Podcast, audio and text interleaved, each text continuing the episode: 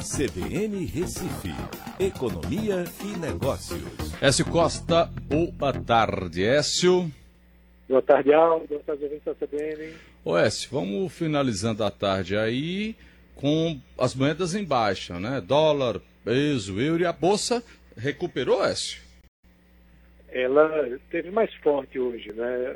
No início do dia, agora deu uma desacelerada, mas está no positivo, né?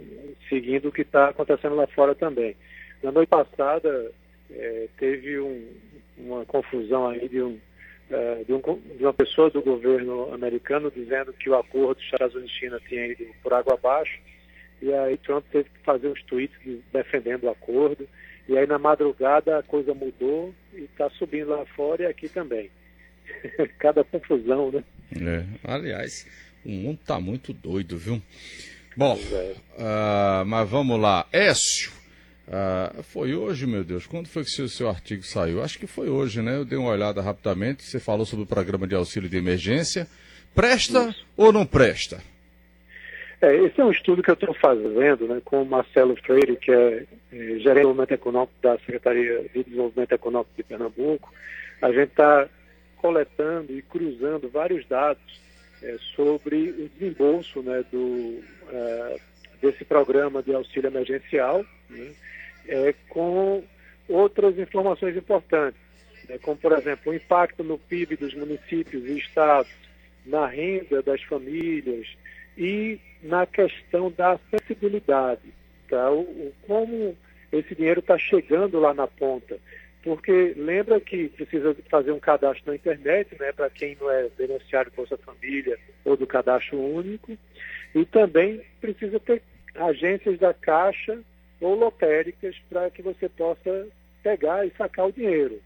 Então, é, esse estudo a gente está finalizando ele, né? E o que é que mostra? Mostra que os estados do Norte e Nordeste são grandes beneficiários em relação ao PIB, tá? Ao PIB, a renda disponível. Há uma, assim, um cruzamento muito importante que indica que quanto mais baixo é o IDH e mais alto o índice de vulnerabilidade é, social, você tem mais recursos chegando, ou seja, é, é bem eficaz nesse sentido de chegar lá. Só que o problema é que há um empossamento também.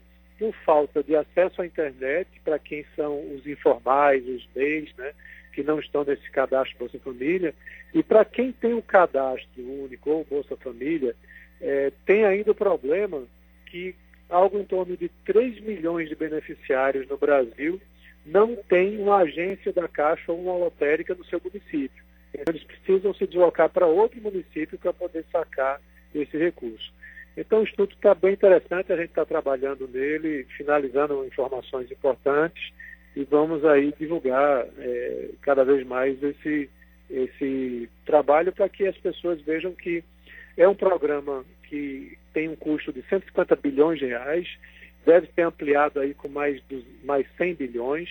Num programa assim de curto prazo, não há notícia disso na história, né? é um valor muito alto, só que, claro, tem que se avaliar a eficácia, a eficiência e mais à frente o impacto disso em consumo, renda, PIB né, dos municípios. Até porque muitos municípios no Nordeste, principalmente no Maranhão, Piauí, é, quando você vai olhar, esses benefícios eles representam quase 15% do PIB do município.